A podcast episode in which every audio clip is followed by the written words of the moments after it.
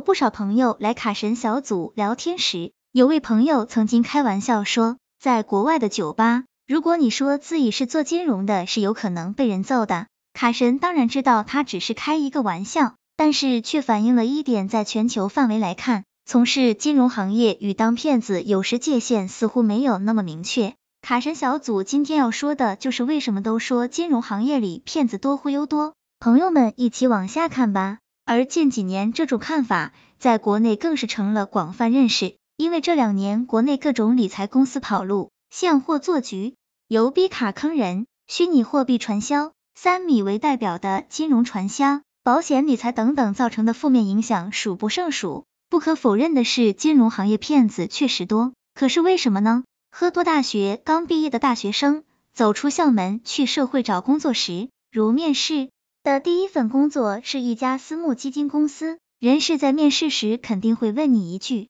为什么我要从事金融行业？卡神小组相信很多朋友会回答：因为金融离钱更近，你每天的工作不是跟钱打交道，就是跟有钱人打交道，所以前途更加光明。这的确是一个事实。从每天公布的中国行业收入中，金融行业基本都名列第一位，但这也是金融行业骗子多的根本原因。第一个原因，金融从业者对于客户来说最大的价值只有一点，帮他赚钱。可是对于这一项能力，并不是每一个金融从业者具有的，甚至可以说绝大多数人都没有这种能力。可是钱却是每一个人都需要的东西，所以这些从业者的目光就会从如何帮客户赚钱的方向转到客户的资金上。第二个原因，中国投资者非常不成熟，主要表现有两点。对于收益有过高的要求，人心不足蛇吞象，不愿意动动脑子，不学习。对于基本的金融投资知识缺乏基本的认识。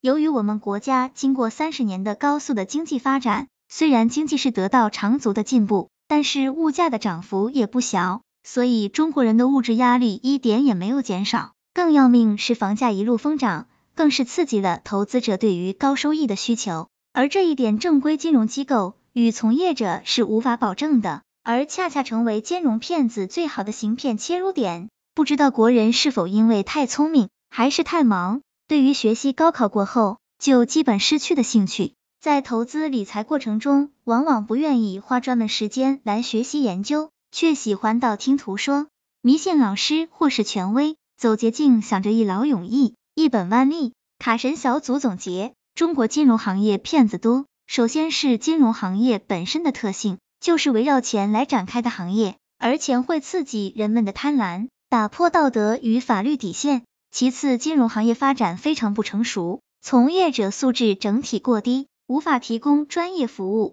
最后也是最重要的是，投资者本身有太多问题，给予骗子太多机会，相关法律和道德的缺失，也是造成骗局数量众多的主要原因。希望这个资料对朋友们有所帮助。